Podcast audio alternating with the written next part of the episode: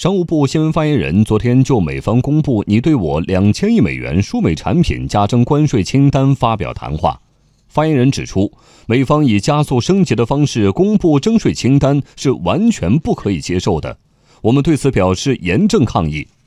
美方的行为正在伤害中国，伤害全世界，也正在伤害其自身。这种失去理性的行为是不得人心的。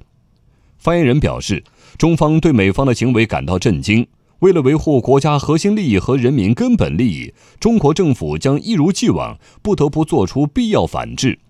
与此同时，我们呼吁国际社会共同努力，共同维护自由贸易规则和多边贸易体制，共同反对贸易霸凌主义。与此同时，我们将立即就美方的单边主义行为向世界贸易组织追加起诉。针对美方公布你对我两千亿美元输美产品加征关税清单。我们再来听听专家分析。中国金融四十人论坛高级研究员管涛认为，这个消息短期内或许给金融市场带来一定的负面情绪，但长期来看，中国金融市场发展的基本面没有发生变化，无需高估它带来的影响。清华大学金融与发展研究中心主任马俊认为，我国有关方面正在深入研究贸易战对我国相关企业和行业的影响。会考虑采取措施减少其负面冲击。针对美国的贸易保护主义做法，中国之前已经出台了反制措施。商务部国际贸易经济合作研究院研究员梅新玉认为，中国经济的一些基本特征决定中国能够较好承受贸易反制措施的影响。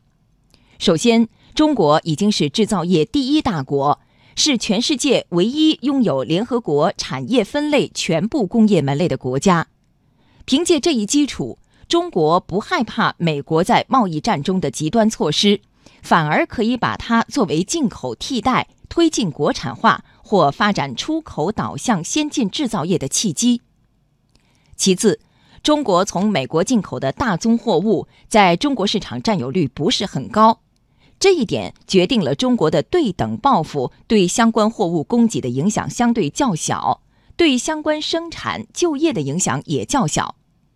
同时，在制定报复反制措施时，我们已经考虑了潜在负面影响，制定了补救措施。美方这次计划对中国两千亿美元输美产品加征关税清单中，包括了数百种食品以及香烟、煤炭、化学制品。轮胎、猫狗粮等，梅勋玉说：“这样的做法只会对美国经济产生更明显的不利影响。